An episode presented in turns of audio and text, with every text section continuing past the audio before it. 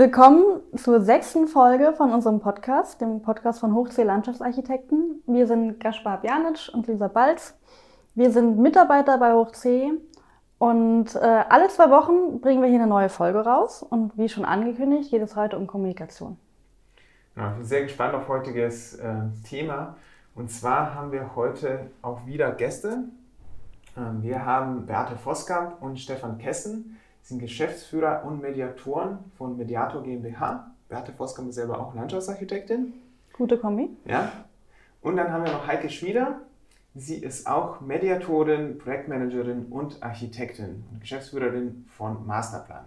Also werden die drei Kommunikationsexperte mit uns haben und von unserer Seite, von Hochseeseite auch unsere Kollegin Ariane Freund, die ist bei uns intern Beauftragte für Kommunikation, für Bürgerbeteiligung und für Teamstrategien.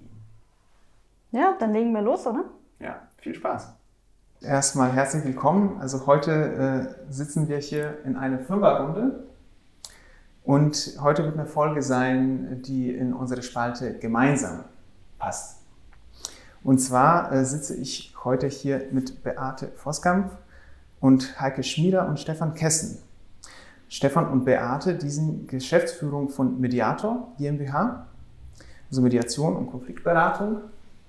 Und äh, Heike ist von der Geschäftsführung von Masterplan, mhm. Projektmanagement. Und dann gibt es noch von Hochsee-Seite Ariane Freund, ähm, die Beauftragte für Kommunikation, interne Teamarbeit, auch Bürgerbeteiligung. Und das passt auch perfekt zu heutigem Thema. Und äh, das ist eine Folge, die ich schon von Anfang an aufnehmen wollte, auch in dieser Runde, weil es ist ein Thema, was mir nahe liegt. Und ähm, ich bin dazu gekommen, weil ich eine Fortbildung gemacht habe bei der Architektenkammer und äh, mit euch äh, tatsächlich. Es waren diverse Fortbildungen zu Thema Kommunikation, konfliktfreie Kommunikation, Verhandlungen, es war auch äh, Umgang mit Bauherren, mit anderen Beteiligten im Projekt. Und das hat mir, mich persönlich sehr, hat mir sehr geholfen, hat mich sehr schnell weitergebracht auch tatsächlich. Deswegen habe ich gesagt, es passt eigentlich perfekt, wenn wir uns mal zusammensetzen und äh, eine Stunde drüber quatschen. So. okay, ich würde, ähm, ja, ja, finde ich auch. Also absolut. Ja. Toll, dass ähm, ihr diese Idee hattet. Wir freuen uns sehr. Super. Ich würde einfach so einmal offen äh, anfangen und eine offene Frage stellen und kann jeder irgendwie auch was dazu sagen. Also wir sind ja als Landschaftsarchitekturbüro und ähm, wir arbeiten ja permanent mit anderen. Ne? Es ist schon die Arbeit an sich ist immer ein Team. Man arbeitet nicht selber, man entwirft nicht selber. Es ist immer eine Kommunikation, ein Dialog und dann muss man auch mit anderen Planungsbeteiligten das kommunizieren und dann letztendlich natürlich äh, mit äh, Kunden, aber auch mit der Öffentlichkeit.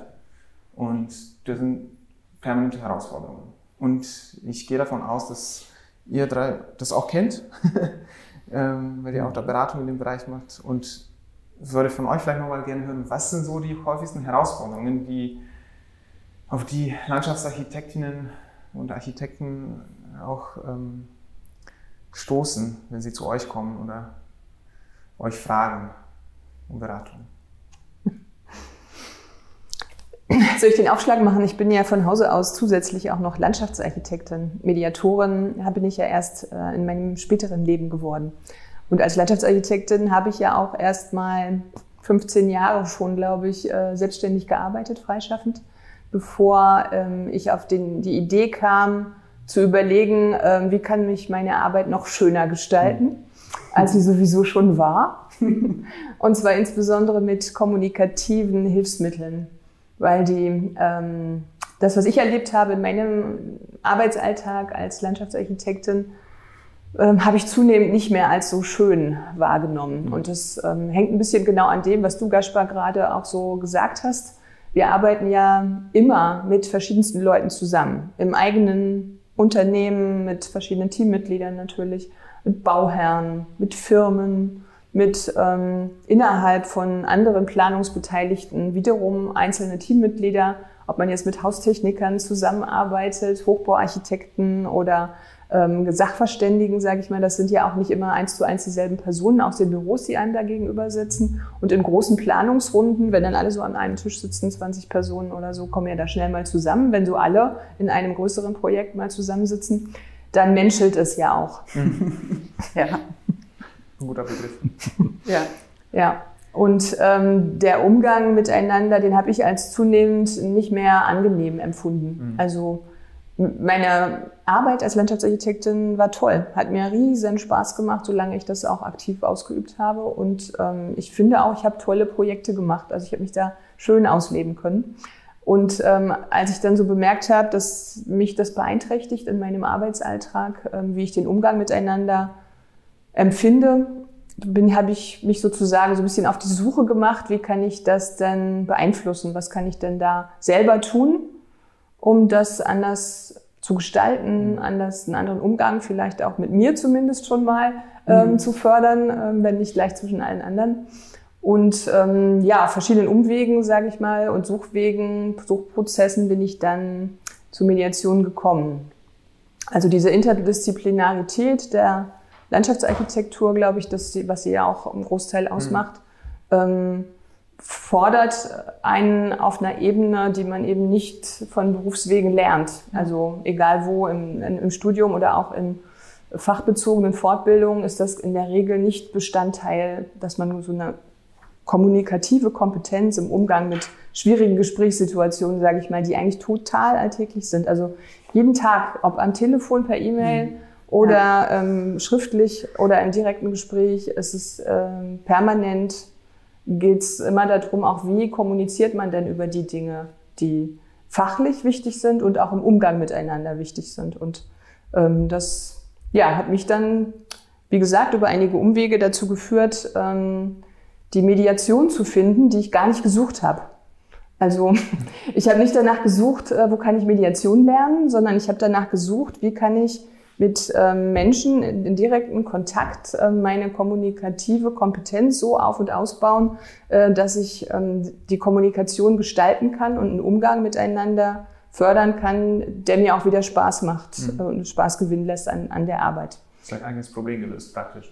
Bitte? Das ist dein eigenes Problem gelöst. Ja, genau. Ja, ja, genau. Also das war so mein Ziel. Und mhm.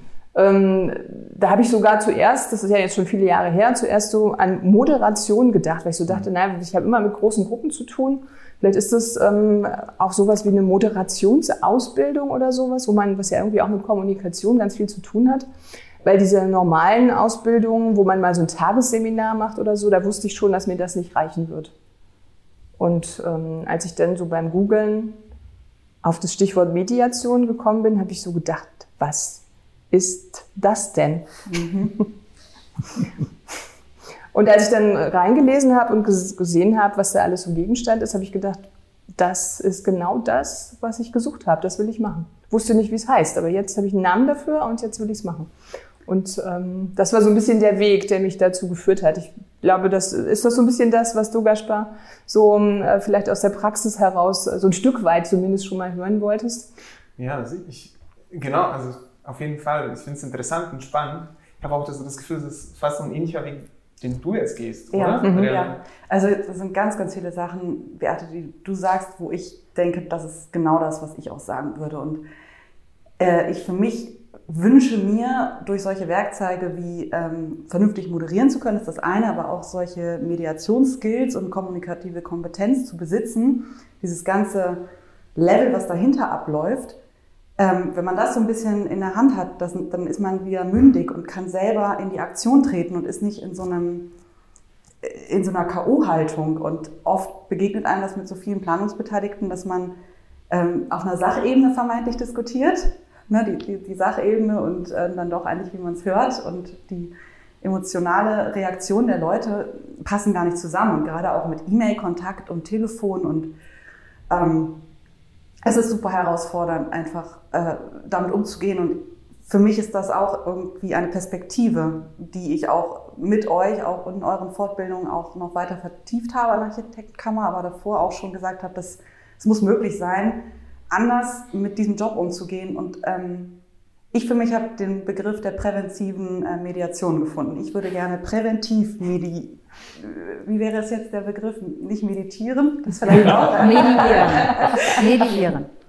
Mediieren, genau. Präventive äh, Mediation, präventiv mediieren. Also, dass man sowas in unseren ganzen Planungsbesprechungen mit den ganzen Beteiligten, mit Behörde, mit Planungspartnern, mit den Nutzern, mit dem Auftraggeber, der meistens auch noch verschiedene Ebenen hat, mit dem Team selbst. Man ist ja nicht alleine derjenige, der das Ganze wuppt, sondern man hat auch ein, ein Team bei sich einfach in, in dem Bereich und das alles unter einen Hut zu kriegen und einen guten Fluss zu haben und ähm, Konflikte vielleicht oder Sachen, die sich anbahnen, im Vorfeld zu erkennen und so ein bisschen abzupuffern das ist so mein Wunsch, dass das besser läuft und ähm, das Arbeiten mehr Spaß macht. Von daher, Beate, ganz genau das, was du gesagt hast.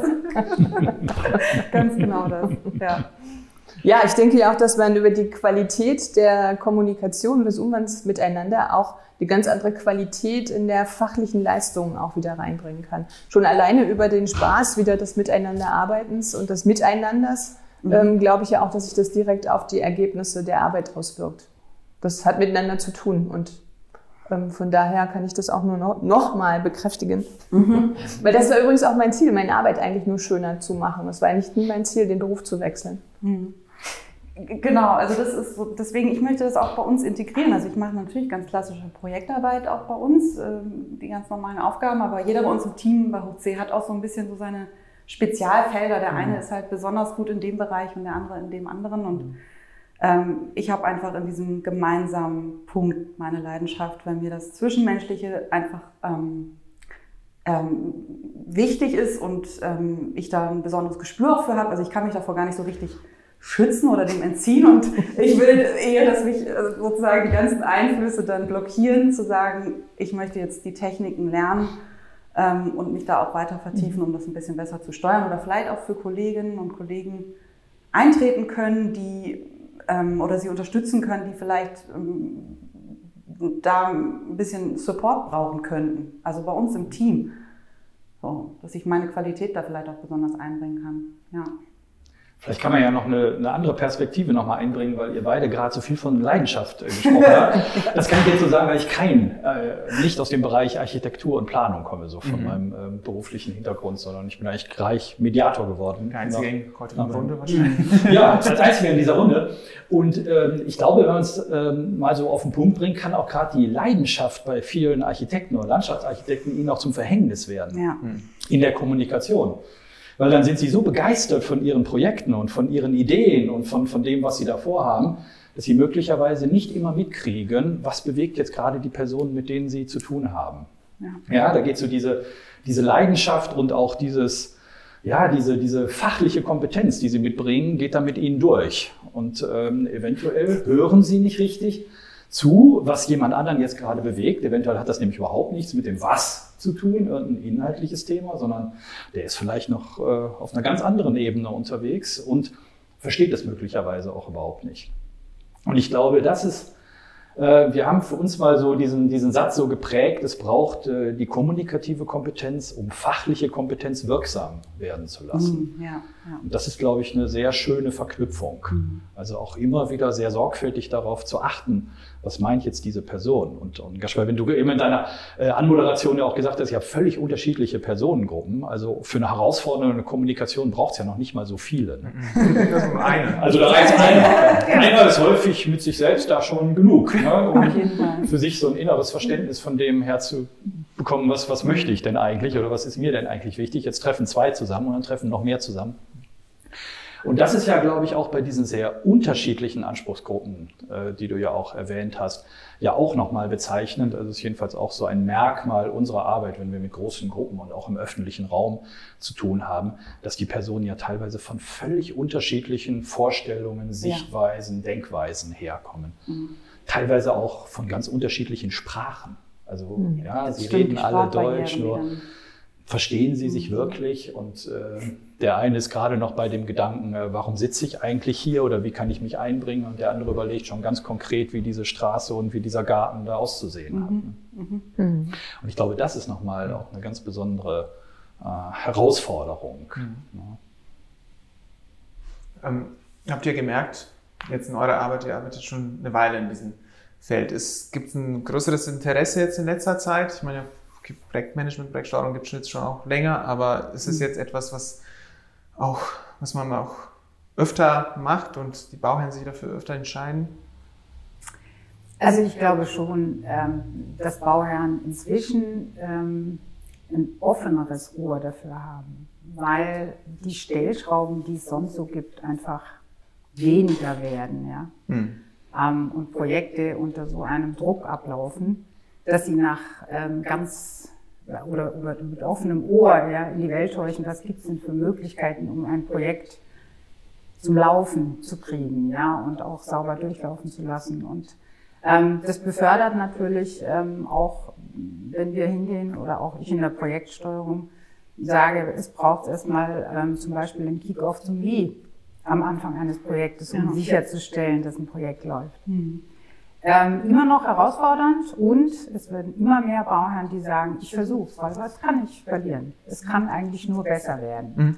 Und das hilft schon. Ja? Und ähm, dass es dann gut läuft in einem Projekt, das wird ja dann meistens gar nicht mehr so wahrgenommen, sondern gerne hingenommen. So ist es ja. Und für mich ist es dann in meinem Segment natürlich wunderbar, wenn es dann läuft. Ja, ja weil schön. das, dann hat es ja seine Schuldigkeit getan. Und ähm, ich merke, wie, wie irrsinnig wirksam es ist, ja, die Leute gleich zu Beginn abzuholen, die Bauern damit einzubinden. Und das ist schon ein tolles Instrument.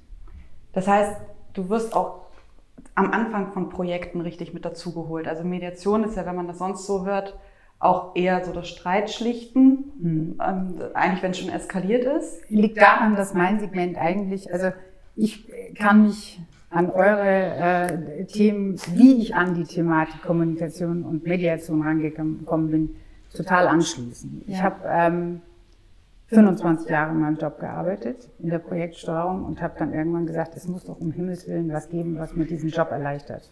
Ja, ja ich habe keine Lust mehr. Ja. Ich habe keine Lust mehr, so zu arbeiten. Und da bin ich total bei dir auch, Beate. Ähm, dieses Werkzeug Mediation war mir so gar nicht bewusst, sondern ich habe den Text gelesen ähm, von der Ausbildung und habe gesagt, yo, ja, mhm, genau. Vieles von dem, was da steht, mache ich schon intuitiv mhm. und ähm, nicht bewusst. Und das hat mich gestört. Wann ist es Zufall und wann ist es tatsächlich wirksam, so wie ich das möchte? Das möchte ich zu einem Werkzeug machen, mit dem ich verlässlich arbeiten kann. So. Ähm, und von der Seite komme ich. Also ähm, ich mache Projektsteuerung heute auch noch und hauptsächlich und arbeite sehr viel äh, mit Beate und Stefan ähm, dann auch in Projekten zusammen, wenn es besondere Situationen gibt und auch bei einem Kickoff zum Wie, mhm. ähm, weil ich es einfach hilfreich finde, da auch entsprechende Fachkompetenz nochmal dazu zu nehmen, wenn ich selber ein Teil des Teams bin. Das finde ich gerade spannend, ich, weil ich erlebe es oft so, manchmal ist es gut, auch wenn man jemanden von ein bisschen außerhalb mhm. hat. Mhm. Weil ja. wenn man, ja. man ist ja doch irgendwie auch immer ein Teil des Projektes. Und, ja. ähm, manchmal ist es eben wichtig, jemand mit Abstand, mit Abstand, der vielleicht auch wirklich ähm, unbefleckt in mhm. so einem Kontext steht, der mhm. ähm, von beiden Seiten auch respektiert werden kann, wenn es zwei Lager gäbe. Ja. ja. Und es ist ähm, eine Kompetenz, die wir alle fördern und befördern ähm, in unserem Segment. Das sind die Fachleute. Mhm. Ja, Beate und Stefan sind einfach, was das angeht, noch ähm, deutlich geschulter. Ja.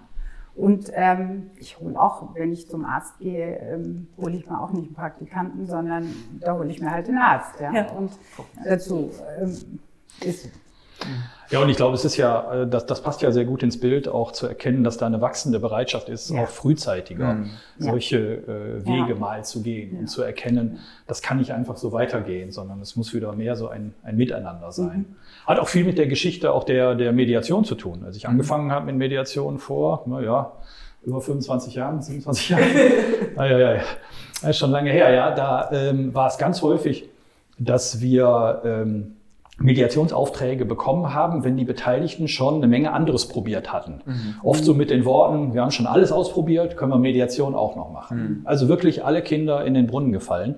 Und ich glaube, das hat sich doch deutlich verändert.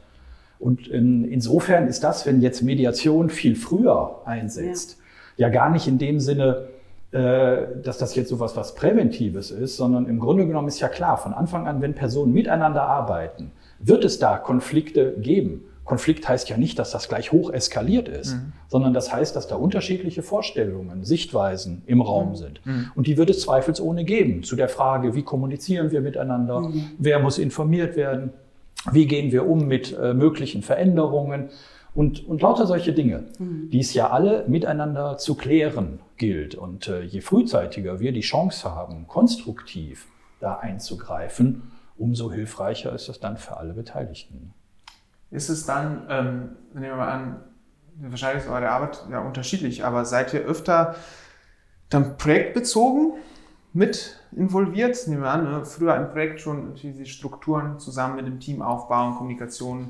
äh, oder ist es auch äh, teambezogen, dass ihr mal irgendwie das, nehmen wir an, ein Büro, Architektur, Landschaftsbüro mhm. hilft, das Team aufzubauen und die Kommunikation darin zu klären und manche, manche Sachen. Wie, wie sieht das aus eigentlich? Ja, das ist eine schöne mediative Antwort, sowohl als auch. Also, ja, tatsächlich. Also, ähm, weil das kann einerseits äh, projektbezogen sein, also eine ganz konkrete äh, Situation, mhm. entweder weil es auch schon ein Stück weit zu Konflikten äh, in schärferem Maße gekommen ist, oder weil es darum geht, von Anfang an ein solches Projekt auch gut aufzugleisen. Und das, womit wir im Moment auch ganz viel zu tun haben, ist äh, innerhalb äh, von Büros und Teams. Ähm, dafür zu sorgen, dieses Team äh, gut zu begleiten auf einer Reise der Veränderung. Mhm. Und Reise der Veränderung kann sein, wir stellen uns ganz anders auf, ja. kann aber auch bedeuten, wie arbeiten wir eigentlich gut zusammen, auch unter ständig sich verändernden Rahmenbedingungen. Besonders, das heißt, so viele, ähm, ich weiß jetzt wahrscheinlich auch Architekturbüros, aber spezifisch, spezifisch weiß ich, Landschaftsarchitekturbüros sehr schnell gewachsen mhm. in Deutschland. Es gab mhm. eine wahnsinnig gute Auftragslage und äh, praktisch sehr schwer, neue Mitarbeiter, Mitarbeiterinnen zu finden, auch für uns. Ähm, und da, weil sehr viele Büros so schnell gewachsen sind, haben sich die Strukturen total sind aufgebrochen. Man musste sich neu finden mhm. und äh, gut organisieren. Es gab auch bei uns so eine Phase jetzt, wo wir ganz stark uns damit befasst haben. Wie stellen wir uns auf? Wie wird das aussehen? Und wir noch immer dabei sind. Ne? Ja, Morgen sprechen wir wieder darüber. Ja, also wir sind jetzt mittlerweile, glaube ich, so bewusst seit drei Jahren sehr aktiv da dran. Ja. Prozesse und Sachen einfach zu etablieren und unsere Strukturen auch zu hinterfragen. Und das fängt bei Banalitäten an, wie möchte man jetzt die Dateiordnerstruktur benennen. Und der eine hat das Muster für sich entwickelt und der andere das. Und der eine legt äh, Anlage einer E-Mail in den Ordner ab. Also theoretisch ist das schon so ein riesen Konfliktpotenzial. Wenn man im Büro wächst, dann muss man sich aber über solche Strukturen ja auch zwangsläufig Gedanken machen, weil mehrere Leute einmal an Projekten arbeiten oder auch Projektübergaben stattfinden zu bestimmten Leistungsphasen oder auch mal ein Mitarbeiter geht. Mhm. Und dass sowas auch sauber dokumentiert ist. Aber am Anfang ist da ein großes Konfliktpotenzial. Also mhm. selbst bei so einer kleinen Sache.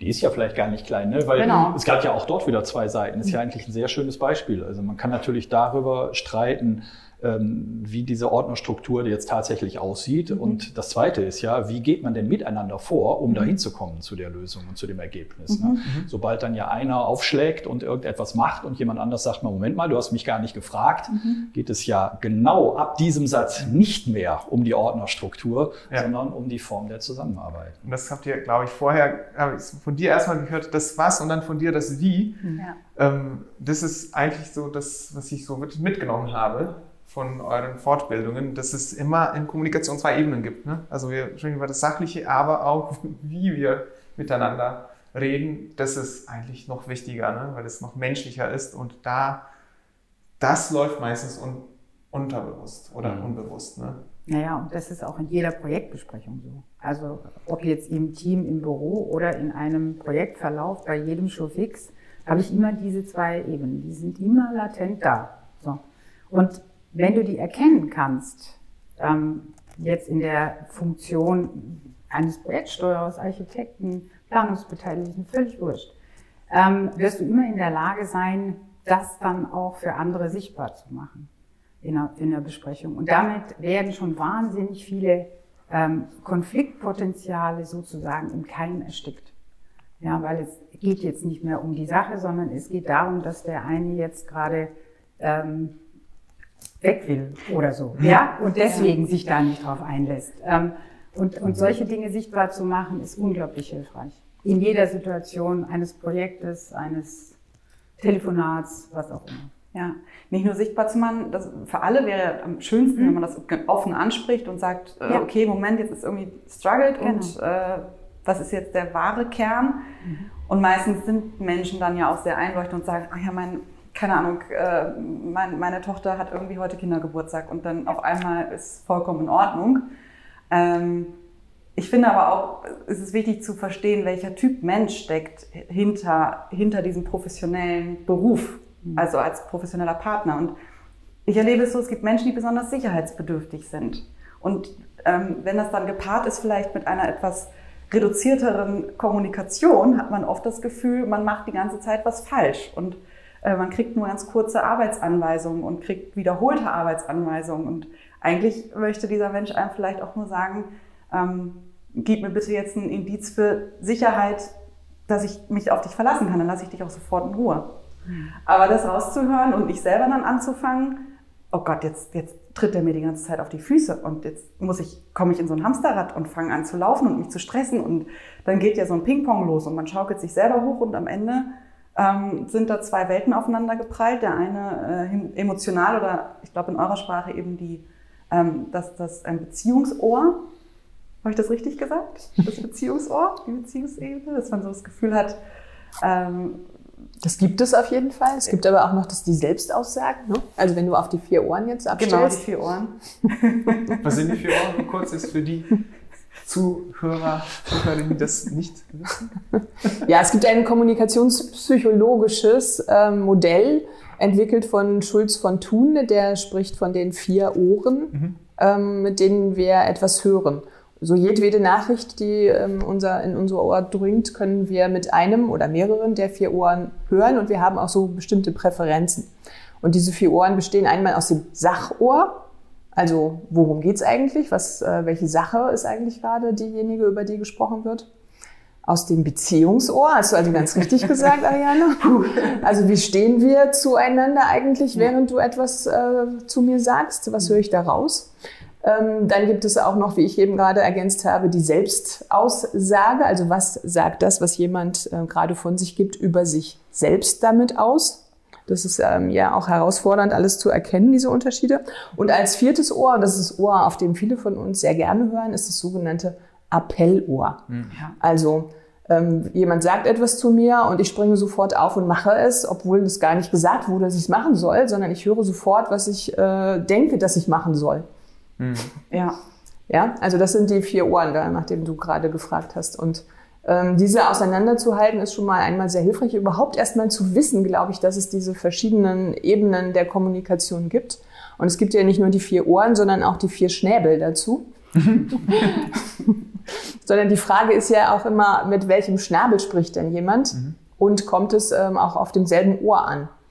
Oder spricht jemand eigentlich erst, sagt, sagt jemand was über sich, also als Selbstaussage, und es kommt beim anderen als Appell an. Mhm. Und schon gehen die äh, Gesprächsfäden auseinander. Sehr oft, ne? Diese Situation. Ja. Und ich finde, gerade E-Mail ist echt tricky an der Stelle, die richtige Formulierung zu finden. Oder dann gibt es jemanden, der ein bisschen beliebig mhm. die Anrede verwendet und man bezieht es sofort auf sich. Also, und vielleicht ist es ganz simpel nur, er hat nicht mehr sehr geehrte, sondern äh, Hallo und ich mache mir gleich meinen Kopf oder andersrum, ähm, dass es was anderes auslöst und ich aus Versehen jemandem auf Schlips trete. Das kann ja auch passieren, dass wir nicht drüber nachdenken für einen Moment. Ich habe permanent Angst, was ich so alles bei anderen auslöse. wenn, man, wenn man sich erstmal klar macht, was das alles ist, was man, ja, ja. wie du sagtest vorhin, Heike, äh, was man so intuitiv vielleicht schon macht, sowohl an guten Dingen, als vielleicht auch so Dingen, die beim Gegenüber ganz schön einschlagen können. Mhm. Und das finde ich eben so spannend an diesem Themenfeld, auch sich mit kommunikativer Kompetenz auseinanderzusetzen, ähm, das mehr herauszufinden und zu sehen, was man da eigentlich tut. Und und es soll ja auch keine Angst auslösen. Also das jetzt weil das ist ja eigentlich das Schöne an Kommunikation. Äh, was, was ihr jetzt gerade ja wunderbar sichtbar gemacht habt, ist ja diese, diese Vielfalt, die in Kommunikation ist. Jemand sagt was und ähm, es hat möglicherweise ganz, ganz viele äh, Bedeutungen für diese Person. Ne? Äh, oder, oder eben halt nur eine und wir hören äh, vielleicht äh, ganz andere. Und was will diese Person äh, eigentlich damit sagen? Manchmal weiß sie selber in dem Moment noch nicht, wo mhm. sie was sagt. sondern das ist dann mitunter ja auch eine Reise zu sich selbst. Ich, ich sage mal was, weil ich glaube, das passt irgendwie, mhm. nur habe ich das jetzt schon ausreichend reflektiert, dass das wirklich das ist, was ich äh, ausdrücken möchte? Möglicherweise nein oder jedenfalls in unserer Praxis oftmals nein. Also das entdecken wir schon ganz viel und ähm, das ist ja vielleicht das, was einem so ein bisschen vielleicht bedrückt, so von wegen, oh, wie soll ich denn da jemals jetzt mit Kommunikation klarkommen? Das Schöne ist ja auch, wir können Kommunikation ja ständig immer wieder neu anfangen. Wir können sie immer wieder weitertreiben. Also wir können auch immer wieder Dinge weiterentwickeln. Wenn ich etwas äh, noch nicht so verstanden habe, wie jemand anders verstanden werden möchte, kann ich das ja äh, verändern. Ja, ich muss nur auf einer permanenten Suche danach sein. Also ich muss so neugierig äh, bleiben. Ja, und ich glaube, wenn ich selber schon, wenn ich selber schon so eine Vorstellung davon habe, ah, da soll jetzt die Reise hingehen und ich schleife den anderen mit, dann ist natürlich klar, dass da möglicherweise irgendwann mal Widerstände bei dieser Person auftauchen. Wenn ich allerdings merke, huch, da ist ein Widerstand, kann ich ja erstmal klären, wo kommt denn der überhaupt her? Das heißt also, ein Großteil meiner Kommunikation, wenn sie denn, sagen wir mal, konstruktiv geführt wird, beschäftigt sich eben nicht permanent nur mit mir selber und ich sage ständig, was der andere zu tun hat, sondern ich beschäftige mich auch ganz viel mit dem anderen erstmal mhm. und äh, versuche herauszufinden, was ist dem denn wichtig? Mhm. Ja, was, was bewegt diese Person? Und im allerbesten Falle führe ich damit sogar zu einer Klarheit bei dieser anderen Person, was ihr selber wichtig ist. Mhm. Und äh, und jetzt sind wir eigentlich, finde ich, in einem Bereich, wo es richtig, richtig Spaß macht oder wo es schön wird oder wo es auch so spannend ist. Also ich finde, das ist jetzt überhaupt nicht mehr angstvoll, sondern das ist ja eher lustvoll. Und wenn Menschen dann auf einmal miteinander entdecken, oh, dadurch, dass wir so ein gegenseitiges Verstehen und verstanden werden erreicht haben, können wir jetzt vielleicht durch eine ganz andere Tür gehen zusammen, die wir vorher noch nie gesehen haben, dann findest das doch eine tolle Geschichte. Ich habe jetzt wenn da, das sagst. Ich, ganz kurz, da ja. muss ich, wir müssen gleich nochmal über Beteiligungsverfahren an der Stelle reden, weil das war bei mir das erste Stichwort, wo ich, klar ist das jetzt, aber den kleinen Schwenker müssen wir machen, weil das ist ja eigentlich das, was ich auch erlebe, wenn so ein Beteiligungsverfahren richtig angesetzt ist und man mit den Leuten wirklich in den Kontakt tritt und ihnen zuhört und vielleicht auch nochmal wiederholt mit eigenen Worten, was sie gesagt haben und man feststellt, die meinten aber was ganz anderes. Meistens geht es um so ganz konkrete Dinge wie die eine Sitzbank. Ja? Mhm. Ähm, aber wenn man das mal eben so ein bisschen anklopft und ähm, thematisiert, festzustellen, dass sie vielleicht an vielen Punkten viel näher an dem sind, was man selber am Ende vielleicht auch als Ziel hat. Oder man feststellt, dass er einen richtig guten Ansatz hat und dass man selber auch das mit für sich äh, in die Planung mit aufnehmen sollte. Also ich empfinde Beteiligungsverfahren, wenn sie gut aufgezogen sind, ähm, können sehr, sehr bereichernd sein. Eben weil man diese, diese, diese kleinen Du hattest es gerade so schön beschrieben, ähm, Stefan. Wenn man eben kurz innehält, denjenigen nicht hinter sich herschleift, sondern kurz zurückgeht und mal nachfragt, was ist denn jetzt der, mhm. der Punkt, warum hast du dich jetzt gerade hingesetzt? Ja. So, was, was, was beschäftigt dich? Ja, und dieses Bereichernde, das entsteht ja auch im Grunde genommen erst dann, wenn alle Beteiligten bereit sind, sich gegenseitig auch zuzuhören. Ah, wenn ich die Sorge total. habe, ich muss mich hier ständig verteidigen, ja. weil ich möchte die Sitzbank, der Nächste möchte die Sitzbank nicht. Ja. Der sagt, nein, ich will da keine Sitzbank. Dann wird mein nächster Satz sein, doch, ich ja. Also das heißt, ich verteidige eigentlich immer mehr meine Sitzbank. Und ja. im Grunde genommen völlig egal, was bei dem anderen hinter der nicht Sitzbank mhm. steht. Da liegen ja vielleicht gute Argumente. Da gibt es ganz spannende Überlegungen. Da gibt es interessante Interessen und Bedürfnisse. Nur meine Bereitschaft, die zu hören, ist ja null, weil ich ja das Gefühl habe, ich muss meins verteidigen. Mhm. Und wenn wir äh, auf ein Level kommen, dass ich das nicht mehr muss, weil gegenseitig anerkannt wird, ah, dir ist das wichtig und dir ist das wichtig, dann entsteht sozusagen die Vielfalt im Gespräch. Die kommt nicht einfach so aus dem Nichts, nur wenn man viele Leute in einen Raum führt. Ja. Deswegen braucht man meistens so eine Außenperson, ne? Person, ja. die von außen kommt und die das erkennt und diese Struktur reinbringt. Auch merke ich, man fühlt sich dann viel befreiter, wenn man weiß, es ist eine Person von außen, die das irgendwie jetzt das Gespräch führt, das mediiert. Äh, und dann hat man fühlt sich auch ein bisschen sicherer. Okay, es gibt's noch, es gibt ja.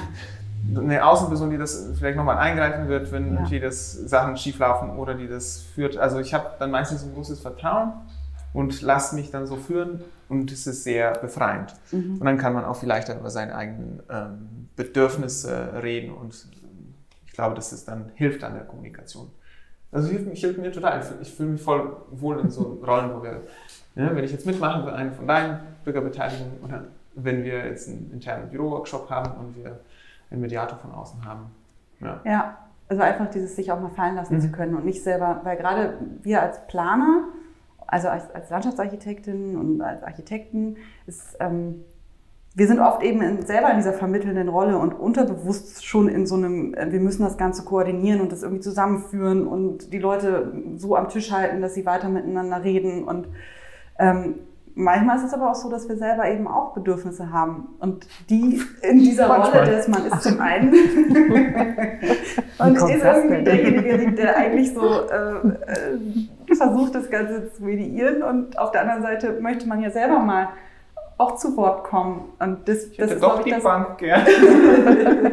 und ich glaube, das ist das, was du beschrieben hast, Gaspar, dass es einfach so schön ist und ich kann das total nachempfinden. Es ist einfach so angenehm, wenn man selber mal ein Teil so einer Gruppe sein kann und jemand das professionell begleitet mhm. und man auch theoretisch, blöd gesagt, mal nicht auf die Uhr schauen muss. Mal bei so einem Termin einfach nur dabei sein kann und äh, mhm. nur jetzt. Das ist ähm, total schön. Mhm. Wir machen ja bei uns intern auch so kleine mhm. Workshops, einmal projektbezogen, aber auch für unsere interne Weiterentwicklung immer mal wieder, dass wir uns so Themen rauspicken. Wir hatten das mal jetzt, oder jetzt gerade aktuell steht mal wieder an, jetzt wo wir alle aus dem Homeoffice zurückkommen, wie etablieren wir gesund wieder unsere normale Großraumstruktur, Großraumstruktur. Mhm. Und da werden sicherlich wieder so Sachen kommen wie ähm, den Teebeutel aus der Teekanne rausnehmen. Ähm, mein Favorite. äh, die Kekse nachbestellen, das Papier nachlegen. Also das sind so Kleinigkeiten, aber das, es staut sich immer wieder auf und deswegen wird das wahrscheinlich auch wieder so ein kleiner Workshop sein, dass wir uns ja. überlegen, welche Lösungsansätze gibt es unter anderem auch ähm, um unseren Büroalltag ähm, zu verbessern. Ähm, ja. Mhm. Und das finde ich ein interessanter Punkt, weil ähm, unser Büro ist nämlich, haben wir öfter festgestellt, sehr harmoniebedürftig, ja. ne, unser Team. Wir haben wenige Konfrontationen. Oder vielleicht hat sich das Team einfach auch so zusammengestellt durch die Jahre. Leute, die vielleicht Konfrontationen mögen, sind dann weggegangen, ähm, weil es diese Reibung bei uns nicht gab. Ähm, Vielleicht ist es schon sogar zu wenig. Gibt es sowas wie zu wenig? Ja. Konfronta Konfrontierung, Konfrontation, nennt man das Konfrontation? Konfrontation. Konfrontation. Okay.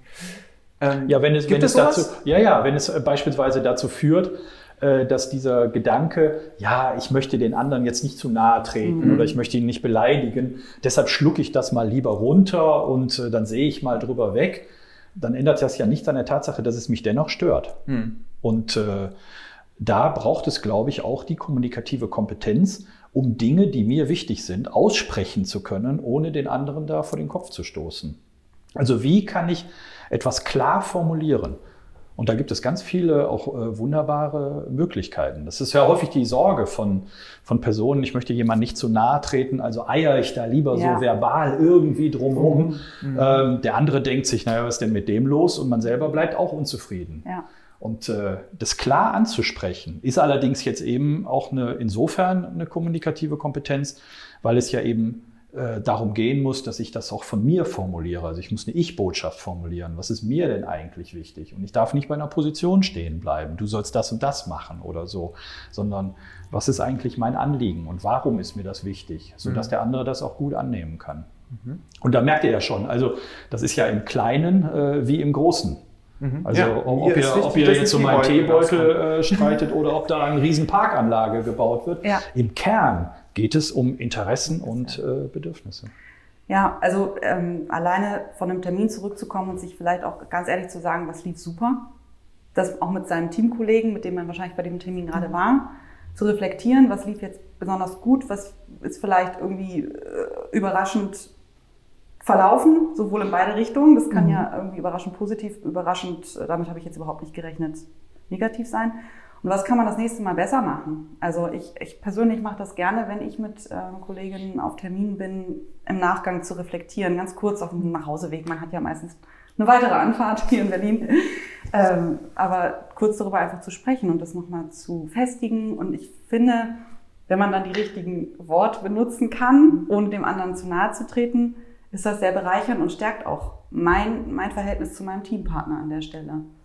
Ähm, und vielleicht sogar das besser machen zu können beim nächsten Mal. Aber dazu gehört auch erstmal der Mut, das so anzusprechen. Und ähm, ich für mich muss mich ja auch überwinden, weil ich natürlich auch in diesem Team bin und auch sehr harmonie ähm, liebend bin und trotzdem auch zu erkennen, dass wir nur bestimmte Punkte verbessern können, wenn wir auch ähm, in einen Konflikt ist nicht der richtige Begriff. Diskurs. Ein Diskurs, zu gehen. Diskurs Einfach, gut, ja. Mhm. Genau. Thematisieren. Genau. Und äh, ja, das. Ja, und je eher man das sozusagen als Routine etabliert, desto geringer ist ja die Hürde, das auch immer wieder mal anzusprechen nach einem Termin oder einem Prozess oder Ja. einem, ähm, einer Phase oder was Ja. auch immer ihr dann, dann so habt oder nach einer Planung oder nach einer Planung werden ja auch vorgestellt, ähm, präsentiert.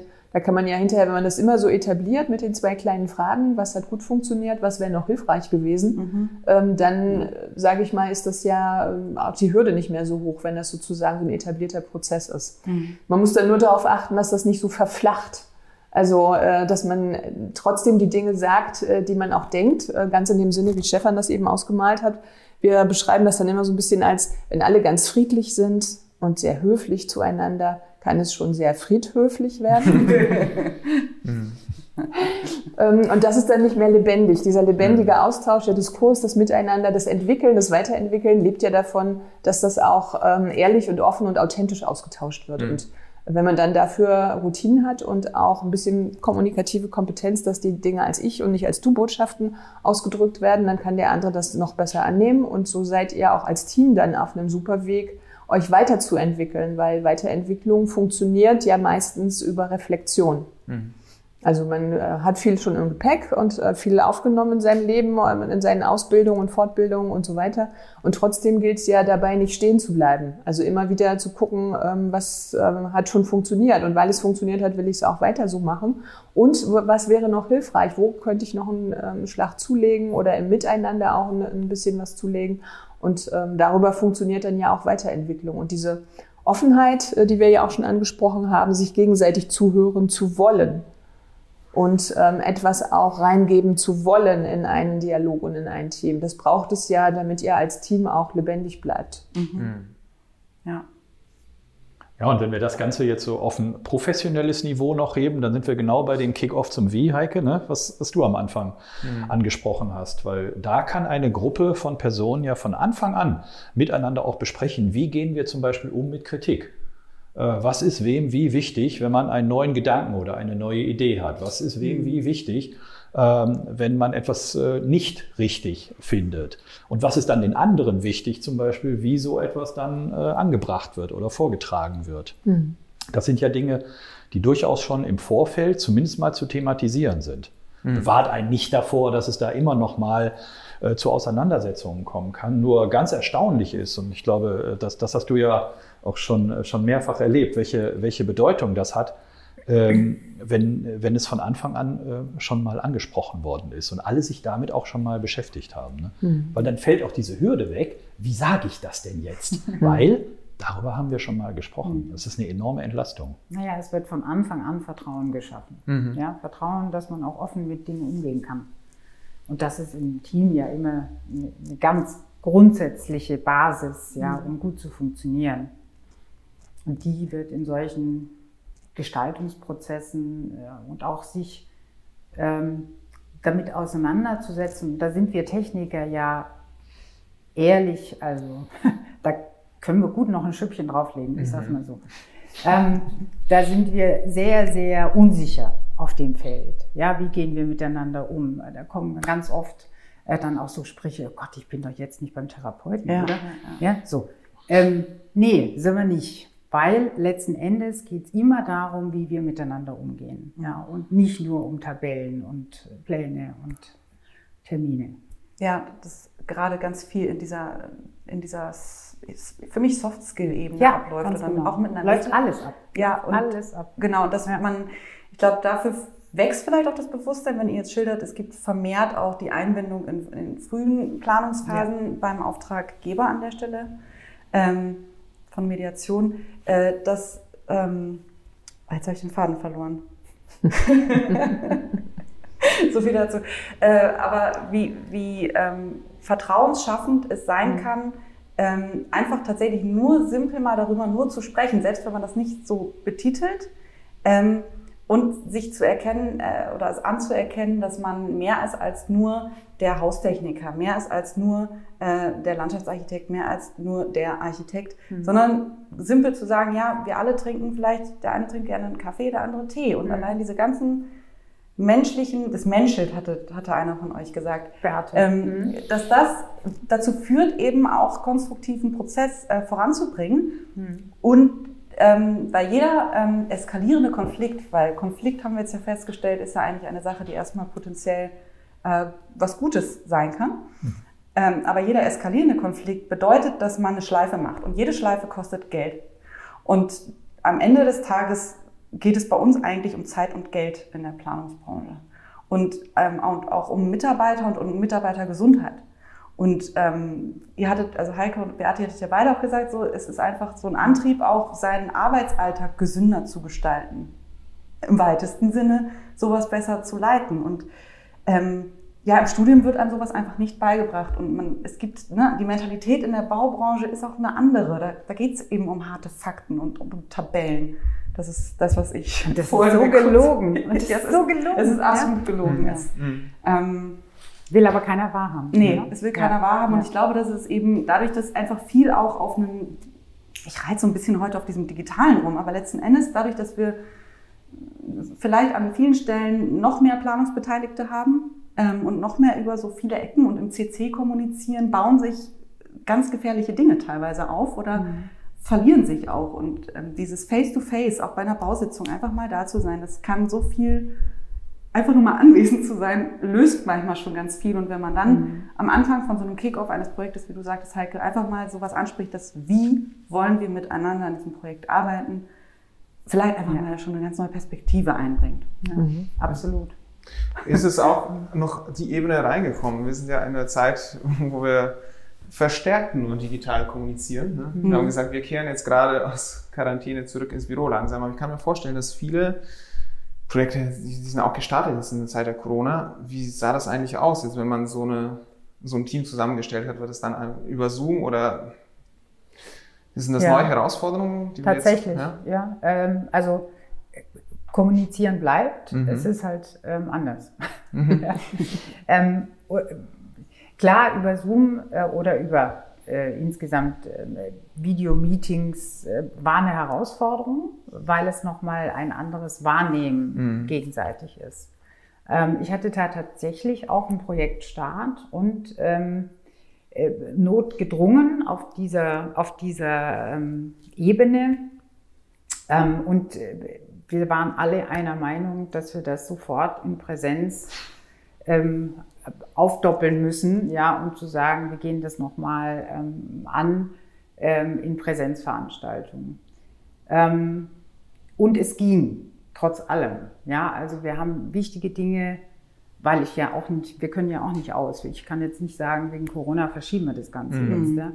Ähm, also es war ein anderer Umgang. Wir haben uns rangetastet. Ähm, wir haben uns auch äh, darüber unterhalten, ob das für alle okay ist, wie es für alle okay ist, in welchem Rahmen, ähm, was es vielleicht noch braucht dazu. Ähm, und wie gesagt, wir sind auch der Meinung gewesen, dass wir das tatsächlich in der Präsenz nochmal ähm, sozusagen manifesti manifestieren wollen, äh, face to face äh, gegenüber zu sitzen und äh, den Menschen nochmal tatsächlich zu erleben. Mhm. Und die Menschen. Ja, aber es ging. Mhm. Ja. Und das macht was anderes. Ihr habt das ja auch sehr, ja. sehr vielfältig erlebt, ja, in mhm. euren Klar, nur was jetzt an deinem Beispiel ja auch sichtbar wird, äh, dass du es ja schon sehr sorgfältig thematisiert hast. Also es ist ja mhm. darüber schon auch gesprochen worden. Es mhm. ist ja ganz viel auch zum, zum Gegenstand geworden des mhm. Miteinanderredens. Und ich glaube, das ist ja schon auch ein ja. ganz wichtiger Punkt. Also vielfach erleben wir ja die Personen. Mhm. Also als Mediatoren werden wir ja tatsächlich, auch wenn ich gesagt habe, eben äh, alles kommt schon ein bisschen früher oder wir werden früher hinzugezogen. Dennoch erleben wir ja auch viele Konfliktsituationen, wo schon was passiert ist. Und unter anderem deshalb, weil Personen einfach losgerannt sind und haben was mit bestem Wissen und Gewissen getan. Sie haben nur alle anderen nicht mitgenommen auf diese Reise. Ja. So oft, ja. Wie so oft, ja. Und das sind ja dann eigentlich oft die tragischen Momente, äh, wo es äh, ein Konflikt, wo ein Konflikt schon relativ eskaliert ist und noch nicht mal erwiesen ist, ob es den eigentlich geben müsste. Also ja. äh, in der Sache. Also gibt es ja. wirklich diesen Konflikt in der Sache oder hat er sich an der Sache entzündet? Tatsächlich liegt er allerdings auf dieser schon mehrfach erwähnten Wie-Ebene. Ne? Jemand hat was gemacht und hat einfach schon mal Entscheidungen getroffen, hat jemand anderen nicht mitgenommen und der war vor allem darüber sauer, mhm. ne? dass er da gar nicht gefragt worden ist, gar nicht beteiligt worden ist und so weiter. Ja. Und ich glaube, das also so als, als Grundmodell mal zu nehmen, wie kann ich alle anderen so auf diese Reise mitnehmen? Also, dass wir quasi immer mhm. zusammenreisen. Und nicht der eine schon in der Phase ist und der andere erst in der Phase und der dritte merkt, er hat den Bus verpasst. Also so, so wie, wie können alle immer zusammen reisen? Und das beginnt ja letztlich auch schon, in welchem Format treffen wir uns, was ist da für jeden gut, was braucht es da eigentlich dafür? Also hat das jetzt eigentlich die Situation äh, mit Corona und Videokonferenzen sogar geholfen, dass man jetzt mehr darüber spricht, weil man sagt, okay, es ist offensichtlich, wir sind jetzt hier alle über Video, wir müssen ein bisschen darüber sprechen, wie wir kommunizieren und ne, habt ihr so ein, habt ihr das gemerkt, dass jetzt mehr darüber gesprochen wird? Ja, ich würde sagen, es ist selbstverständlicher oder auch annehmbarer geworden, dass das selber zum Gegenstand der Kommunikation wird, mhm. weil es allen gleich geht. Mhm. Also es ist so, ganze Gesellschaften sind in einer ähnlichen Situation und deswegen besteht für dieses, diese Thematisierung von manchen Themen die früher nicht so thematisiert worden sind oder die, was nicht so akzeptiert war, die zu thematisieren, glaube ich, eine größere Bereitschaft. Ähm, da, weil es auch für viele ähm, mehr oder weniger neue Dinge gibt, die jeder lernen muss und mit denen jeder umgehen muss, beschäftigt das auch viele. Darüber wird auch viel kommuniziert, ähm, was, wie das jeder erlebt, was jetzt jedem auch wichtig ist dabei, äh, was man gut, was man nicht so gut findet und warum. Und äh, also es ist viel Austausch darüber und ich glaube, das macht viel aus, dass es allen gleichzeitig so geht. Also auch die Bereitschaft, dass etwas nicht sofort so funktioniert, auch im äh, technischen Bereich bei Videokonferenzen, ist hoch im Moment, das alles zu akzeptieren, weil alle wissen, dass alle irgendwie noch suchend und lernend sind. Mhm. Und das ähm, ist eigentlich auch eine ganz interessante Entwicklung, finde ich, die ich jetzt auch erstmal als positive Entwicklung wahrnehme. Mhm. Da entsteht ja auch über dieses Erleben so ein, in gewisser Weise so ein Miteinander weil alle irgendwie auf dieser Suche sind und mhm. auf ähm, was ausprobieren, experimentieren, Erfahrungen machen, sich darüber austauschen, ist das eigentlich eine ganz ähm, interessante Situation, finde ich, in der wir jetzt schon seit einigen Monaten mhm. sind, die ich erstmal positiv noch sehe. Also im Moment äh, wüsste ich jetzt noch nicht, ähm, warum ich das nicht tun sollte. Mhm. Ja, ich fand für mich, das war interessant. Plötzlich hatte ich so das Gefühl, dass man näher war an, in, in, gewisser Weise an die, an die anderen, die mitplanen, mitarbeiten an einem Projekt. Weil man hatte, einerseits hat man natürlich ins Wohnzimmer von anderen reingeguckt im Hintergrund. Andererseits war so ein gewisses... Ähm, Wohnzimmer ist ja noch gut, manchmal war es auch das Schlafzimmer. Manchmal ja, manchmal war das das Gleiche. Also es, es war vieles los, manchmal ist ein Kind reingerannt, ein Hund oder eine Katze hm. auf, den, auf, die Tastatur es hat gesprungen. Mehr gemenschelt, oder? Es hat mehr gemenschelt. Ja, sehr. Es hat aber auch irgendwie so eine gewisse, äh, ähm, ja, so eine Verzeihung. Ja, ist schon okay, wir sind jetzt alle das, das ist genau im selben Boot. Sage. Also ja. es wird oder es wurde ob der Situation für alle neu, für alle, alle müssen sich jetzt arrangieren mhm. irgendwie. Ähm, viel, ähm, ja, jetzt fehlt mir das Wort.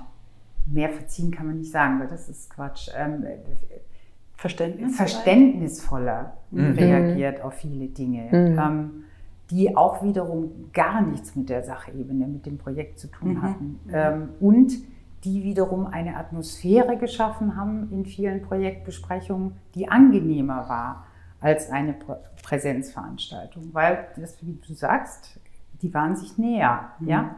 Und wenn sie auch, war auch nur am Bildschirm, ähm, ja. aber es hat sich näher angefühlt. Ja.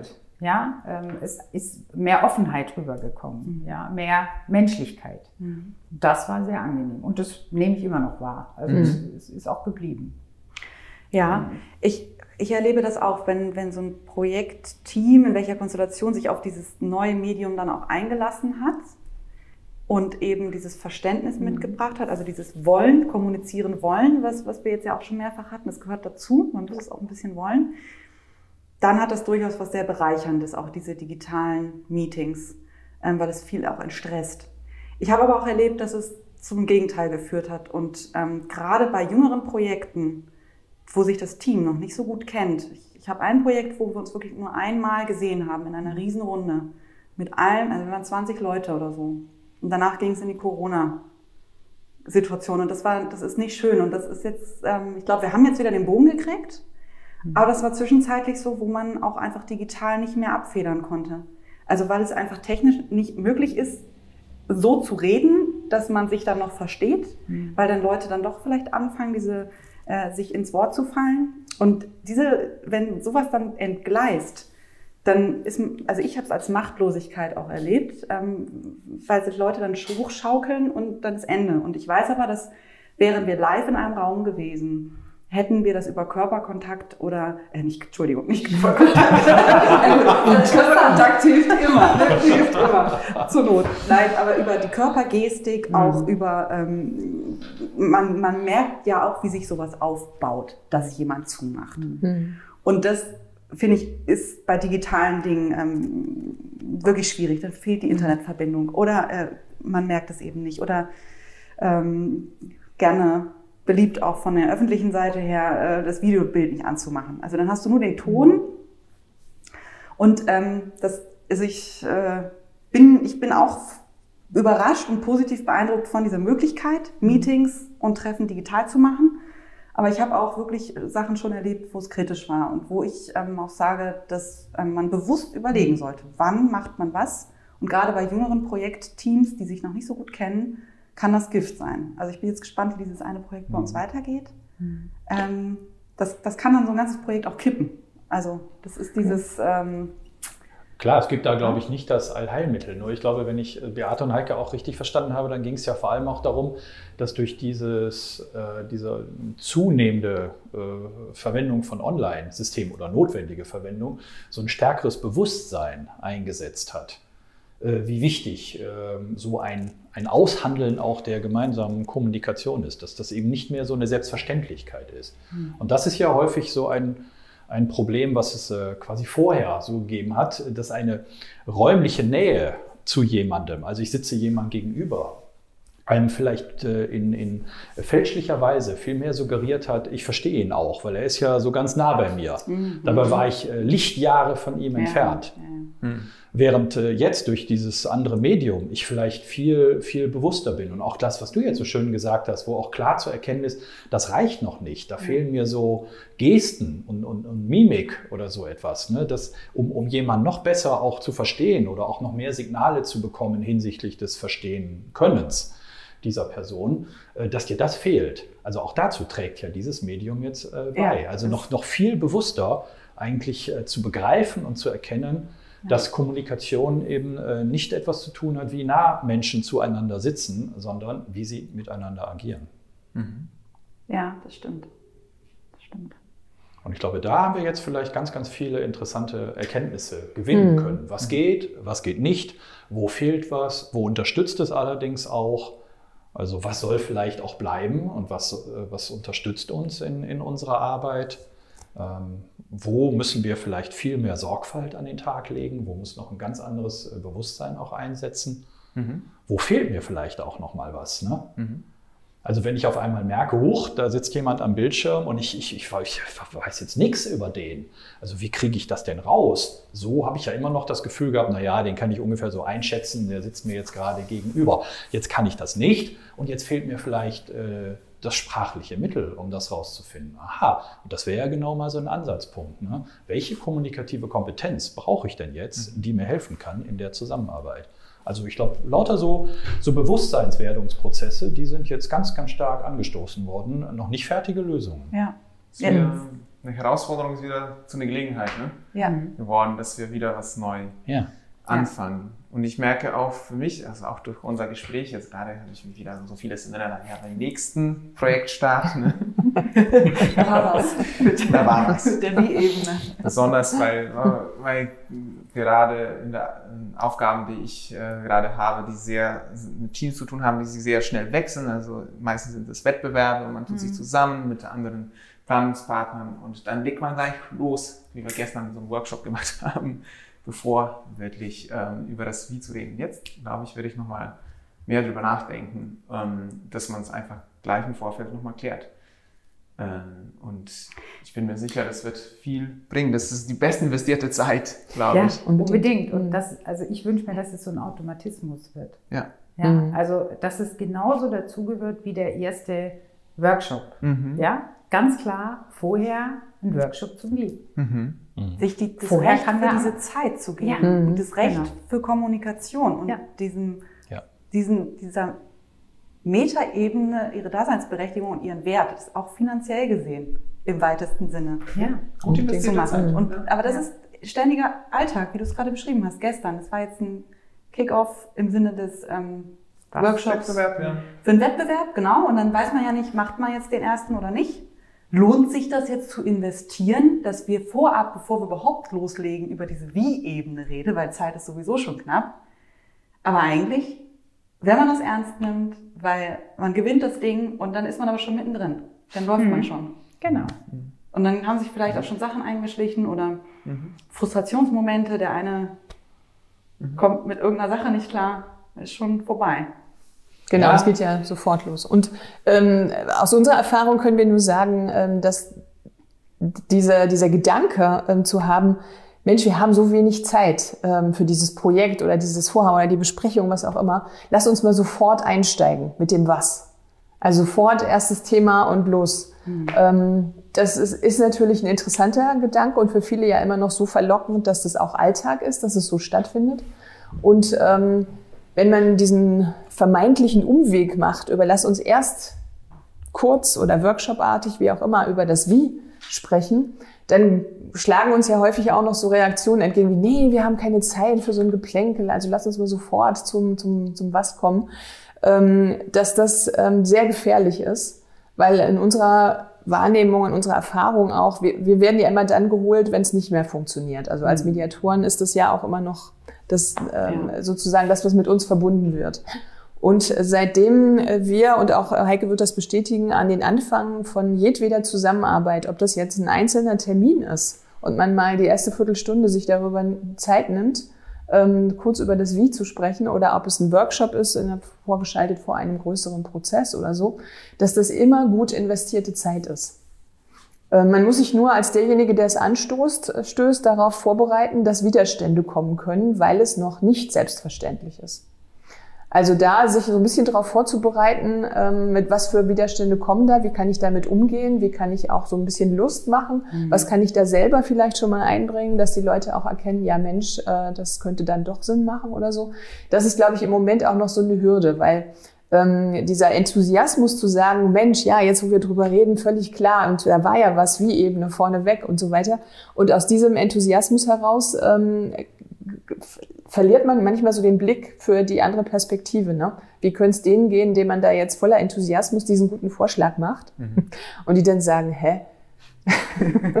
Was wollt ihr denn von uns? Sag mal ein Beispiel. Mhm. Oder wie, hast du den Eindruck, es läuft nicht gut? Ja, ich habe schon manche drei Varianten. Was ist, ist, was soll das jetzt? ja, aber genau, ich will jetzt anfangen. Ja. ja. So, also das ist auch so ein Erfahrungsfeld. Aber also da können wir immer nur wieder sagen, unsere Erfahrung ist, äh, seitdem wir da viel mehr Wert drauf legen, bei egal was es ist und nicht nur in Konfliktsituationen, sondern insbesondere in Projekten, Zusammenarbeiten, in Teams ähm, und so weiter, vorneweg mal zu schieben, lasst uns überlegen, was euch wichtig ist, wie wir miteinander arbeiten und wie wir dabei miteinander umgehen, ähm, dass das nachher alles einfacher macht. Das mhm. Und tatsächlich sind die Beteiligten dafür ja empfänglich. Sie wissen es nur in diesem Moment noch nicht. Weil das ist so äh, ganz spannend eigentlich an, an so alltäglicher Kommunikation ja auch, dass, diese, dass diese schon jetzt zigfach angesprochene Wie-Ebene bei nahezu allen Menschen ja eine ganz bedeutsame ist. Also wenn jeder mal so überlegt, äh, oder ihr, wann seid ihr so besonders äh, empfindlich äh, oder wann wart ihr mal so richtig sauer auf jemanden? Also hatte das damit zu tun, dass ihr da eine inhaltliche Auseinandersetzung hattet oder ging es eher um die Art und Weise, wie euch diese Person begegnet ist? Ja, äh, letzteres. Dann tippe ich auch auf B. Ja. Das heißt, diese, äh, diese, diese Sensitivität bei Menschen, die ist schon da. Sie ist nur häufig äh, nicht, nicht so richtig sichtbar. Und deshalb braucht es im Grunde genommen ja schon auch diese kommunikative Kompetenz, um die Person daran zu unterstützen, für sich selbst zu erkennen, äh, wie wichtig dieser Teil ist. Also sie ist nicht etabliert als Thema, das zu thematisieren. Und ja. die Sprachfähigkeit darüber ist jetzt auch nicht so, dass dem anderen immer wertschätzend begegnet wird sozusagen dabei, sondern dass das häufig dann so als Vorwurf ähm, kommt oder man selber sogar schon fürchtet, dass es vorwurfsvoll, dass man nur die Möglichkeit hat, es vorwurfsvoll einzubringen. Und das möchte man ja eigentlich nicht, also verzichtet man vielleicht lieber ganz drauf und ärgert sich für sich und so weiter. Das gibt halt diese Spirale. Also insofern ähm, diese Empfänglichkeit und diese Empfindlichkeit dafür ist voll da und damit auch die Bereitschaft an und für sich. Ähm, nur die Verbindung muss hergestellt werden zwischen dieser Empfänglichkeit und dem Thema. Also wenn man es mal so thematisiert, hoch, dann ist es im Raum und alle gucken sich an und so, wie? Und haben auch keine Vorstellung, wie reden wir denn jetzt darüber? Mhm. Wie soll das gehen? Weil das noch, also aus unserer Wahrnehmung und Erfahrung jedenfalls, noch eher ungewöhnlich ist. Kein, ist. ist kein Selbstläufer. Ja. Also ich muss an eine Mediation denken, die ist jetzt schon Jahre her, äh, hatte überhaupt nichts mit äh, Landschaftsarchitekturbereich zu tun, sondern einer, einer Praxis. Und ähm, auch dort hatte ich dann direkt zu Beginn der Mediation ja gesagt, ich lade Sie herzlich ein, zunächst mal darüber zu reden, wie Sie hier miteinander arbeiten wollen in der Mediation. Und eine der Beteiligten guckt mich dann an und meinte, ach Herr Kessler, das ist nicht nötig, das braucht man nicht machen, dreht sich zu ihrer Kollegin um, solange du mir nicht immer dazwischen quatscht. also das war so, das ist so bezeichnend eigentlich, so also eigentlich wolltest du ja schon drüber reden. Ja, natürlich. Und äh, damit war ja auch klar, das war ein ganz äh, wichtiges Thema, was auch äh, zu klären ist. Nur der erste Impuls von ihr war erstmal, ähm, das ist äh, nicht nötig. Vielleicht auch ein bisschen mit der Sorge, oh, dafür haben wir keine Zeit. Ne? Ja, ja. Oder wie? Sorge und auch vielleicht, das ist in der Zeit, aber auch so, man hat noch nie so eine Umgebung erlebt, wo man das aussprechen darf. Auch, ne? Also mhm. darf und sich auch traut. Ähm, das ist, glaube ich, immer, auch man hat ein bisschen Angst einfach. Mhm. Was wird der andere und das ist, das ist ja das Tolle daran, wenn, wenn es uns dann nämlich gelungen ist, ein solches zum Beispiel Kick-off zum Wie zu machen oder überhaupt erstmal vielleicht so ein Arbeitsbündnis zu formulieren, wie kommunizieren wir mhm. so miteinander, dann ist ja gleich mehreres erreicht. Also erstens haben diese Personen eine Basis mhm. gefunden, äh, Zweitens erleben sie auch eine totale Entlastung, weil sie merken, oh, das sind alles wichtige Themen, die könnten uns alle auf die Füße fallen. Und jetzt ist es schon mal sichtbar geworden. Und drittens, äh, sie haben einen Weg gefunden und haben auch erkannt, Mensch, so etwas können wir miteinander kommunizieren. Das ist aussprechbar. Das ist jetzt auch sichtbar für alle.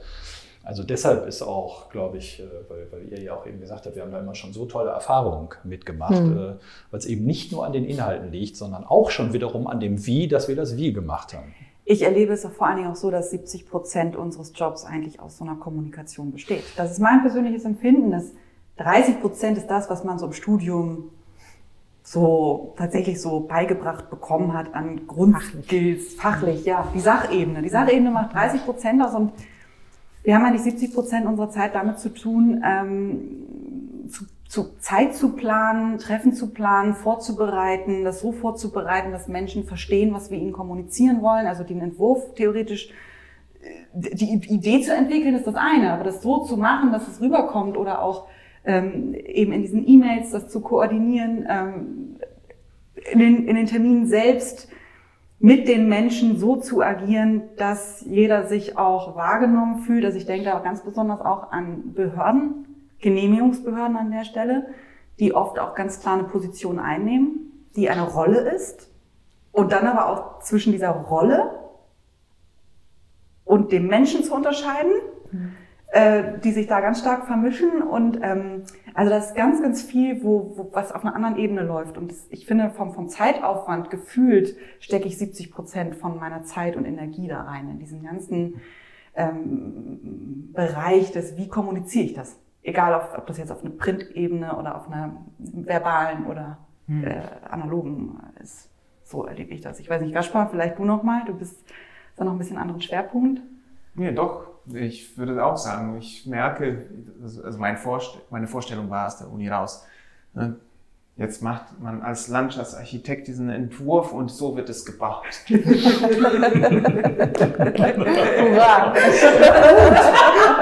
Erstmal gut. Erstmal gut. Ja, erstmal gut.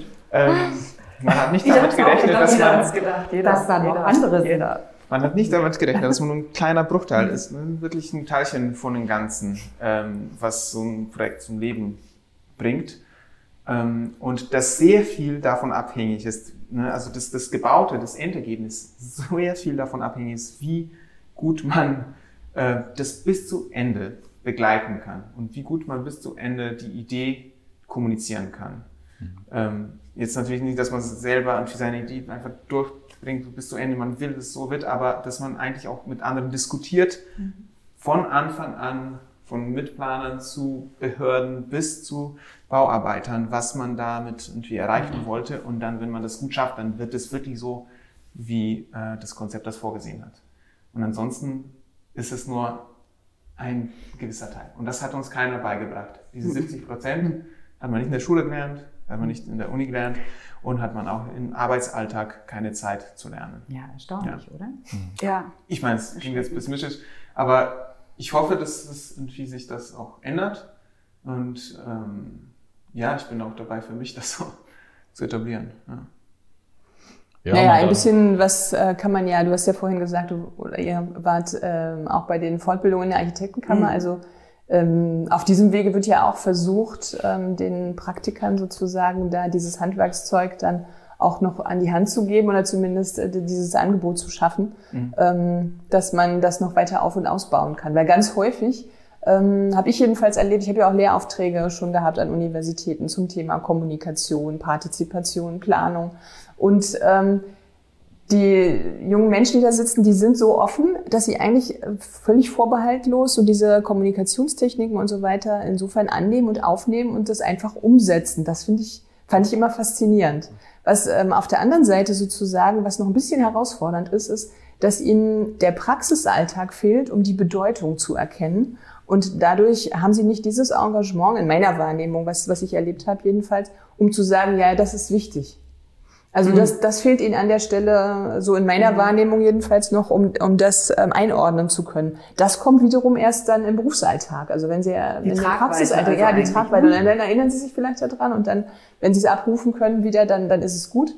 Nur ähm, im Studium tatsächlich habe ich so wahrgenommen, muss ich da noch sehr dafür werben, anhand von Beispielen, auch was alles so passieren kann und so im Praxisalltag. Weil ähm, der Fokus im Studium ist einfach auch nochmal ein anderer. Und diese große, dieser große Raum, den der Entwurf einnimmt, im ja. Studium. Das ist natürlich irre im Verhältnis zu Themen, was nachher in der Praxis tatsächlich davon ähm, stattfindet. Ja. Also die Zeit, die man mit Entwerfen verbringt als ähm, abgeschlossener Landschaftsarchitekt mhm. sozusagen in einem Büro, die ist ja auch bruchteilhaft. Bruchteilhaft, ja. Mhm. Mhm. Ja, also es, eigentlich ist es schön zu wissen, dass man auch ein Leben lang lernen kann und dass es nicht so spät ist, kommunizieren zu lernen. Genau. Ähm, und, und, dass du nie damit aufhören dass man brauchst. Genau. genau. Ja, und das wäre auch ein schöner Gedanke, dass man irgendwie auch äh, damit auch so ein bisschen abschließt, dass man sagt, okay, es ist etwas, es ist nicht so spät, man kann an, immer dran arbeiten. Ich will nochmal so zum Abschluss fragen euch, ob wir vielleicht nochmal so ein, was würdet ihr nochmal unseren Zuhörerinnen und Zuhörern nochmal auf den Weg geben wollen? Gibt es nochmal so einen Tipp? Etwas, was, was man immer wieder sich dran erinnern soll? Also mir fällt der Ali ein. Hat nichts mit zu tun. Den hast du woanders her. Nee, ich hab den auch schon mal bei euch. Was ist da Ali? Was ist, wenn du konfrontiert wirst in einem ganz schlimmen Moment und du wirst total überrascht und du bist in einer Schockstarre? Und dann ist es der Ali, dass du zuerst mal ausatmest, damit deine physikalischen Prozesse in deinem Körper erstmal wieder laufen können, weil das tatsächlich Adrenalin ist, was äh, Rezeptoren bindet. Ich bin jetzt kein Biologe, ob ich das richtig wiedergebe, aber du musst tatsächlich erstmal wieder atmen, äh, damit es überhaupt, damit du überhaupt fähig bist zu kontern oder zu, zu, zu agieren. Und äh, dann innerlich sich kurz klar zu machen, ähm, die Welt geht nicht unter im Sinne des Lächelns. Ali, also das Lächeln, einmal ganz kurz zu sagen, wupp. Und dann, äh, was war das? Ali, das ist das I, jetzt kriege ich das I nicht mehr zusammen, ne? Zeitdruck, oh Gott. Ähm, tja, da, vielleicht muss man das jetzt googeln. Vielleicht muss jetzt eine kleine Hausaufgabe für die Hörerin. was ist der Ali? Ja. Was ist das I? Das muss ich selber mal gucken. Ja. Ist auch von eurer Seite so ein Gedanke? Also ich würde mir wünschen, dass ähm, immer mehr Leute in unserer Branche oder Beteiligte in unserer Branche so eine Sensibilität entwickeln mhm. ähm, und auch ähm, Vertrauen und, und, und, und die Lust an, an einem Team, an einem Projekt, was funktioniert, wo man Lust hat, ähm, das gemeinsam äh, zu stemmen, dass das sich wieder etabliert in unserer Projektwelt. Ja. Ähm, dass da tatsächlich ganz viele Chancen erkannt werden für Bauherren, ja, dass da, ähm, da ist ein irrsinniges Potenzial, ähm, wenn man ein Team hat, das funktioniert und das läuft und dass das einfach auch befördert wird von Auftraggebern und ja, zugelassen wird. Hm. Ja, das war auch äh, so, so ein spontaner Gedanke, weil ihr, mhm. ihr habt ja gesagt, ihr habt uns ja auch über Seminarreihen an der Architektenkammer kennengelernt und wir haben ja eine Seminarreihe entwickelt, die heißt ja Zusammenbauen. Mhm. Was ja, wie wir finden, eigentlich ein sehr schönes Wortspiel ist. Ne? Also man baut was zusammen und man macht es auch gemeinsam. Also so. Und dass dieser Gedanke wieder, wieder viel stärker nach vorne kommt dass es äh, auch darum geht, es, es gibt ein, mhm. ein gemeinsames äh, Projekt und, und hinterher gucken alle drauf und sagen, ja, genau, sehr schön. Und, und das ist äh, gemeinsam entstanden und es konnte auch nur gemeinsam entstehen. Und dass das ähm, automatisch eine, eine Haltung vielleicht wieder verstärkt, die mich im positiven Sinne neugierig macht. Äh, was bewegt gerade den anderen? Was ist das für ein interessanter Gedanke, den der einbringen kann? Warum ist er jetzt von meiner Idee noch nicht begeistert? Was habe ich vielleicht noch nicht gesehen? Welche Interessen und Bedürfnisse stehen dahinter, die es mal lohnt, sich anzuschauen, ne? damit wir da auch tatsächlich dann gemeinsam weitergehen können. Weil das Ergebnis von solchen Prozessen, wenn es uns gelingt, dass diese Personen eben nicht gegeneinander arbeiten, was ja, glaube ich, im Planungs- und Baubereich im Moment nicht so selten ist. Ne? sondern wirklich versuchen, miteinander etwas äh, zu entwickeln, dass das ja nicht nur dazu führt, dass alle irgendwie netter miteinander umgehen, sondern dass die Qualität der Ergebnisse ja auch nochmal deutlich erhöht wird, weil jeder sich ja mit seinem Potenzial, mit seinen Ressourcen, mit seinen Möglichkeiten einbringen kann. Und das ist ja, wenn man den Bogen schlägt zu ganz am Anfang, wo du gesagt hast, so heterogene Gruppen, da ist ja jeder ein Experte. Jeder ja. auf jeden Fall mal ein Experte für seine eigenen Bedürfnisse und Anliegen und dann vielleicht noch für völlig unterschiedliche Dinge und Aspekte, die wichtig sind. Vielleicht gibt es da den Experten für kritische Fragen, ja, und den brauche ich ja. Und, und, und. Also nur wenn das eben nicht in Form eines Gegeneinanders stattfindet, sondern wieder miteinander und zusammen, und dafür braucht es, glaube ich, ein Stück weit so eine, so eine Haltung, die davon lebt, dann macht das auch mehr Spaß. So last but not least, ja. Mhm. Anfangs- und das Schlusswort, Beate.